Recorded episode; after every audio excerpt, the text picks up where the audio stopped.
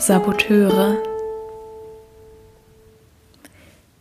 Kennst du so Menschen in deinem Leben, die, wenn du ihnen von einem Plan oder einer Idee oder auch einem Erfolg erzählst, mit dir gemeinsam jubeln und sich freuen?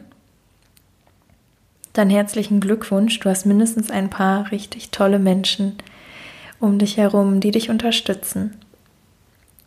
Aber vielleicht kennst du auch die anderen, die, egal was du ihnen erzählst, immer was dran auszusetzen haben, immer sehr kritisch nachfragen, bevor sie mal ein, oh, das ist ja toll, super, da freue ich mich aber, loslassen. Oder vielleicht auch Menschen, die dich auf andere Art und Weise von Projekten und Vorhaben abbringen, indem sie deine Zeit in Anspruch nehmen, dich mit Aufgaben überhäufen, sodass du gar keine Zeit hast, etwas anderes zu tun. Diese Menschen sind Saboteurinnen unseres eigenen Lebens. Und die können auf der Arbeit vorkommen, ein Chef oder ein vorgesetzte Person, die dir so viel Arbeit gibt, dass du dich niemals weiterentwickeln kannst, weil du immer auf der Stelle trittst. Die können natürlich auch in unserem Freundinnenkreis vorkommen. Leute, die nie wollen, dass du dich mit wem anders triffst, die ein schlechtes Gewissen machen, deine Zeit immer sehr vehement in Anspruch nehmen und dann auch sehr emotional werden, wenn du ihnen diese Zeit nicht gibst oder nicht geben kannst. Und diese Menschen können natürlich auch unter denen sein, die wir lieben, in der Familie oder in der Partnerinnenschaft. Es ist nicht so einfach zu erkennen, finde ich, denn diese Saboteurinnen zeigen sich häufig eher besorgt oder sagen so Dinge wie, ich will da ja nur realistisch sein, ich will ja nur nicht, dass du dich da verzettelst. Aber ich denke, wenn wir genau zuhören, können wir herausfinden, ob die Menschen, die bei uns sind, uns unterstützen wollen. Trotzdem können sie ja realistisch sein und auch konstruktiv. Oder ob sie einfach nur kritisch sind, weil sie nicht möchten, dass wir ihnen entgleiten.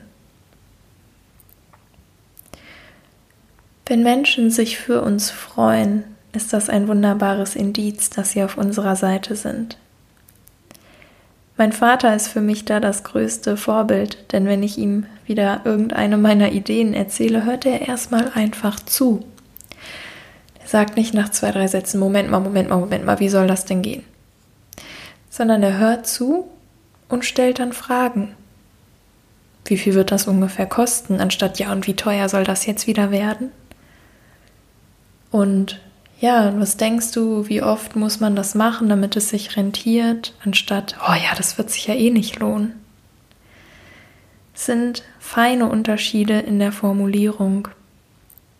Denn was wir auch nicht in unserem Leben wollen, sind natürlich speichelleckende Ja-Sager, oder? Die können wir nicht um Rat fragen, sie würden uns sowieso nach dem Munde reden. Deswegen schätze ich meine konstruktiven Freunde und Freundinnen, die mir einfach die Wahrheit sagen, aus ihrer eigenen Perspektive, aber die auch rauszoomen können und mich dabei unterstützen, meine Ideen und Projekte so zu verwirklichen, dass es auch von außen stimmig wirkt.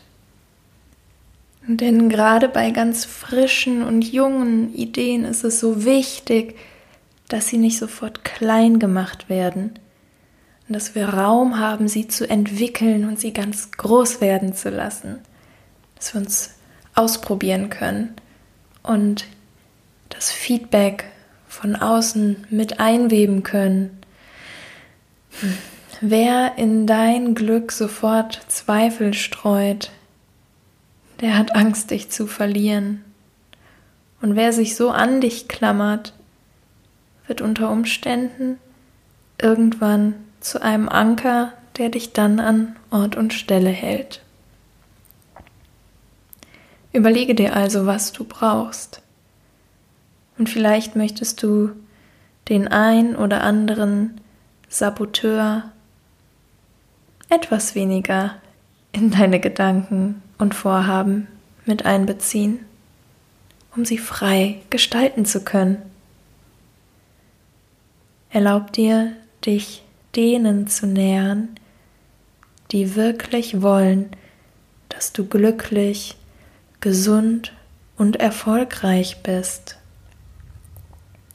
Finde Menschen, die interessiert daran sind, sich gegenseitig dabei zu unterstützen, authentisch, achtsam und radikal zu leben. Bis morgen, deine Luna.